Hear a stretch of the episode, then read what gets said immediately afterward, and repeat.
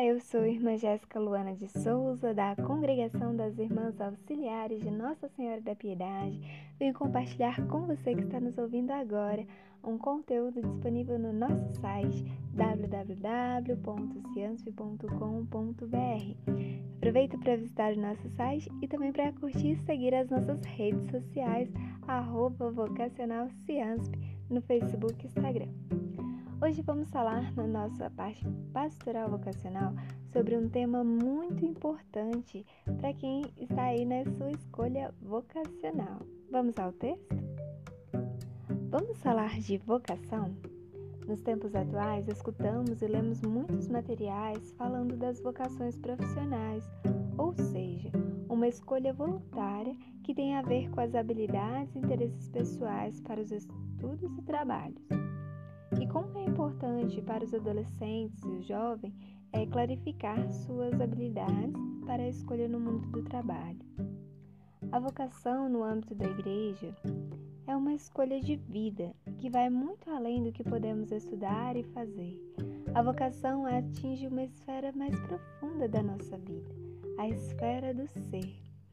Sim, um ser comprometido com uma realidade que transcende ela acontece de formas diferentes e é singular na vida e no coração do vocacionado.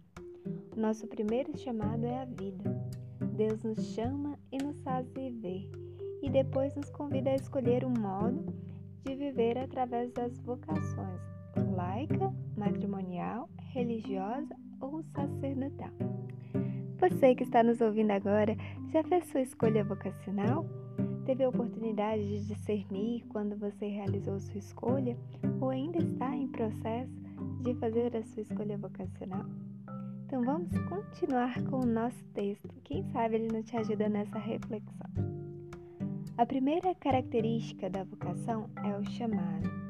Sim, embora a escolha seja pessoal, livre e espontânea, há um chamado, o chamado de Deus. Deus chama seus vocacionados, um convite generoso para a realização, um voo de primeira classe para sua melhor versão. A segunda é a escuta. Pode parecer óbvio, mas acredite, muita gente não se preocupa em escutar esse chamado, passa despercebido. É preciso educar os ouvidos, os olhos e o coração para escutar e perceber o chamado de Deus na sua história. A terceira é a resposta. Todo chamado carece de uma resposta. Somos livres para escolher e podemos dizer sim ou não, mas é necessário proferir uma resposta. É preciso permitir a você o direito de ouvir, de pensar e responder para prosseguir a vida com uma escolha madura e consciente.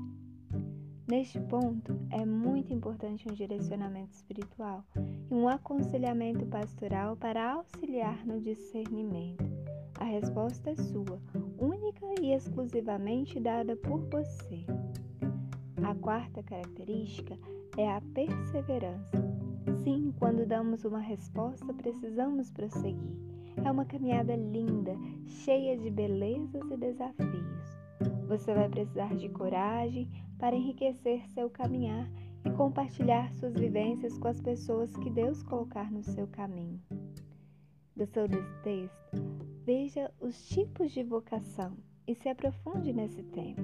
Se desejar, pode conversar com uma das irmãs e procurar e aprofundar na escuta do seu chamado, ânimo e coragem.